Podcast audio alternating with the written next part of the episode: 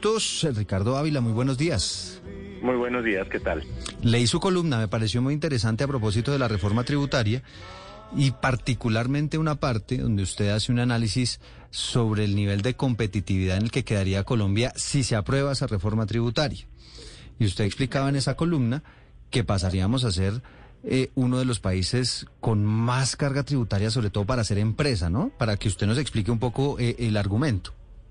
Correcto. Lo primero que quiero dejar en claro es que yo simplemente transcribí los cálculos que presentó el presidente de la Andy Bruce McMaster en el Congreso Empresarial Colombiano que tuvo la semana que tuvo lugar la semana pasada en Cartagena. Y en ese sentido, el presidente de la Andy mostró dos gráficos. Uno, cuál sería el aumento en la tributación cuando en el cálculo se incluyen las sociedades y los socios, dos elementos que cambia que cambian en, la propuesta de reforma tributaria del gobierno por sector y por el otro lado cómo se compararía Colombia frente a otros países. Y según los cálculos que presentó el presidente de la ANDI, la carga tributaria, una vez más, de esa combinación empresa-socio, en el caso de Colombia pasaría del 42 al 57% y según el cuadro que él presentó, hoy en día el país que tiene la tasa más alta es Canadá con el 52 y medio. Entonces la fuente es la ANDI. Yo no tengo, tuve acceso obviamente al, al, método de cálculo, pero eso fue lo que ellos lo que ellos dieron a conocer. Eh, nos decía usted, Canadá está efectivamente en el 53.5 y con esta reforma tributaria eh, Colombia en cuanto a carga tributaria o lo que llamamos el peso de la tributación, ¿quedaría en qué porcentaje? 57. En 57. Correcto. Y, y, y, esto nos transforma en uno de los países con más peso de tributación del, del mundo? Correcto, o sea, según ese cálculo, pues no está la lista de todos los países del mundo, pero según ese cálculo estaríamos dentro de ese grupo de países eh, ocupando el primer lugar. Entonces, parte de la discusión que se dio es, eh, el presidente Petro ha hablado de un esfuerzo de reindustrializar el país y de desarrollar el campo. Y entonces, la inquietud que surgió en ese Congreso es, si suben las tasas de impuesto efectivas, ¿cuál es el atractivo para que los empresarios inviertan eh, si eh, competitivamente Colombia eh, va a estar muy por encima del, del resto de países. y pues el capital, como usted sabe, lo que trata es de maximizar la rentabilidad. Y si le quitan una tajada mayor que en otros lados, pues el riesgo es que se vaya a otros lados. Pues si le parece, le, formulamos esa pregunta, eh, Ricardo, a su tocayo, al doctor Ricardo Bonilla, que fue secretario de Hacienda de Bogotá y además es asesor económico del presidente Gustavo Petro. Doctor Ricardo Bonilla, gracias por aceptar este diálogo.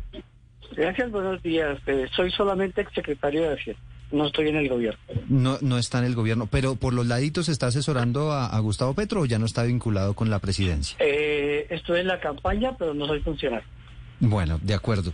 Eh, acogida la, la precisión, eh, doctor Bonilla, cuéntenos sobre eso, sobre cómo lee usted eh, esta reforma tributaria en cuanto a la pérdida que podría tener nuestro país en materia de competitividad. Entonces yo creo que que hacer una buena precisión inicial. En Canadá, un buen país de la OCDE, las empresas o personas jurídicas aportan alrededor del 25% del impuesto de renta y las personas naturales, entre ellas los inversionistas como persona natural, aportan el 75% del impuesto de renta. Y Canadá aproximadamente recauda 12% del PIB, el impuesto de renta. Colombia solo recauda el 6.6%. Aquí las personas naturales, incluyendo inversionistas, solo están aportando el 19% del impuesto de renta, 1.2% del PIB, y las personas jurídicas están aportando el 81%, 5.6% del PIB. Entonces, ¿cuál es la precisión que hay que hacer? Que en Canadá el cálculo que le están haciendo es solamente lo que tiene que ver con la persona jurídica.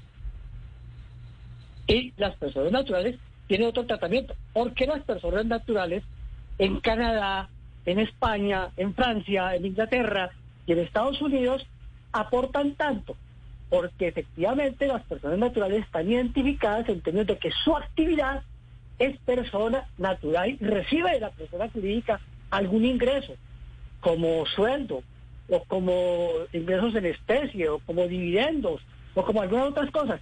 Y la persona jurídica tiene allá los activos productivos.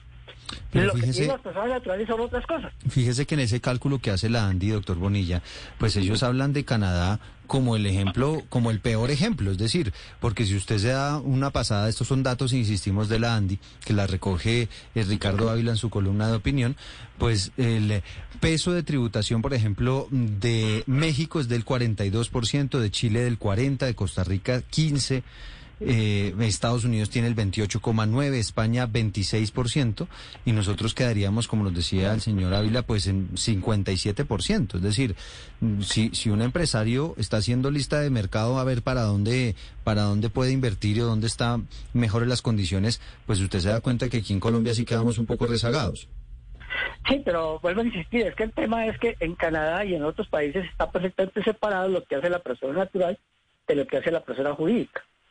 Entonces, eh, en Colombia el objeto, el objetivo de esta, propuesta de reforma es comenzar a separar eso que hoy en Colombia está tan mezclado, que es que en las personas jurídicas están los activos, buena parte de activos de las personas naturales, de que es que hoy las personas jurídicas deducen como gastos en su declaración de renta, gastos que corresponden realmente a activos de las personas naturales y que eh, las personas jurídicas le pagan a la persona natural en especie cosas que no aparecen como ingresos reales y efectivos de la persona natural.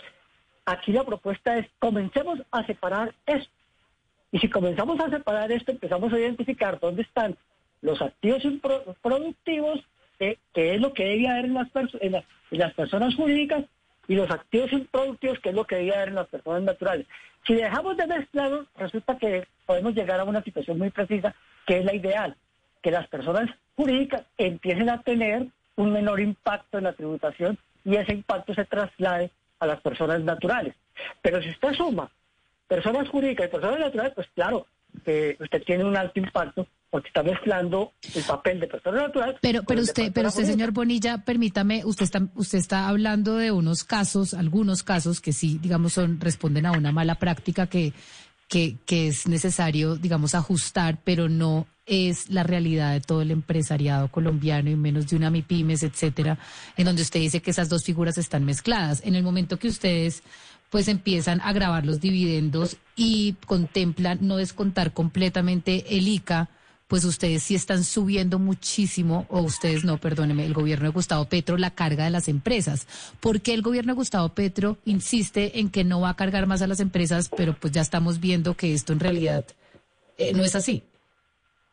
Eh, perdóneme, pero lo que usted está diciendo que no es una práctica eh, generalizada en Colombia, sí es una práctica generalizada en Colombia. De hecho, en Colombia están grabados los dividendos desde hace rato, no de ahora, y los dividendos los únicos que lo pagan son personas naturales. El impuesto de dividendos. Las personas jurídicas no pagan impuesto de dividendos.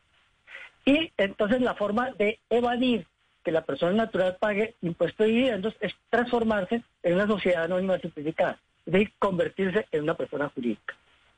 Lo cual significa que sí es una práctica cotidiana en Colombia que estemos mezclando las dos cosas. Y precisamente de lo que se trata es de que comencemos a separar esas dos cosas. Eso eh, eh, con respecto a ese ti- tipo de situación de los dividendos. Eh, los dividendos en Colombia solo lo pagan las personas naturales, no las personas jurídicas. Y las personas naturales reciben menos del 10% de los dividendos que se reparten. Muchísimo menos del 10%. Y si la mayor parte de las personas naturales que reciben dividendos son propietarios de, de póngale 5 mil acciones o 10 mil acciones en Ecopetrol, eh, en la práctica no es mucho lo que están pagando, que por 10 mil acciones en Ecopetrol reciben anualmente 10 millones de, de dividendos, en el mejor de los casos. Mm. Entonces, eso es lo que están recibiendo. Bueno, pues es eh, Ricardo Bonilla, ex secretario de Hacienda de Bogotá en la época de alcaldía de Gustavo Petro. Gracias, doctor Bonilla, por aceptar esta, este diálogo y, y por las explicaciones. Gracias a usted por la invitación y un saludo a Ricardo Ávila. Nos hemos encontrado varias veces. Muchas gracias. Lo deja un poco más tranquilo el tema, Ricardo, porque no sé, no sé, me, me da la sensación de que igual cuando usted saca números globales, el tema puede quedar todavía siendo complejo, ¿no? Para la hora de invertir. Pues eso es lo que lo que plantearon en la ANDI. Lo que dice el profesor es absolutamente cierto en el sentido de que en Colombia las personas naturales, los ciudadanos, los individuos pagan como proporción de su ingreso muchísimo menos que en una gran cantidad de, de, de países y que en ese sentido sí hay que hacer un esfuerzo por aumentar eh, el nivel de tributación de las personas naturales y adicionalmente la progresividad. Pero claramente, pues la combinación, la combinación de una tasa efectiva eh, que deberían pagar las empresas más elevada con este tema de una tasa más alta para las personas naturales es lo que la ANDI dice que es inconveniente. Yo, yo lo que creo es que aquí se, se abre es un espacio de, de que tiene que ser de conversación y que obviamente ojalá llegue a llegue a, a, soluciones que sean viables, que permitan por un lado que aumente el recaudo tributario en Colombia, que es muy bajo, y, eh, y que esa brecha eh, en los en los ingresos estatales tiene que cerrarse, pero por el otro lado, pues que permita que siga eh, habiendo condiciones propicias para la, inversión y que por supuesto la economía crezca. En último término, una economía que crece es la mejor uh, reforma tributaria que puede que pueda hacer porque eso genera mayores recaudos, pero pero evidentemente que aquí toca meterle el diente al tema. Es Ricardo Ávila, periodista económico, columnista del diario El Tiempo, eh, atendiendo también esta comunicación con las preocupaciones que tienen los empresarios con respecto a lo que podría ocurrir con la aprobación de la reforma tributaria. 11 de la mañana, 59 minutos. Gracias por aceptar este diálogo, Ricardo. Al contrario, muchas gracias. Un gran saludo.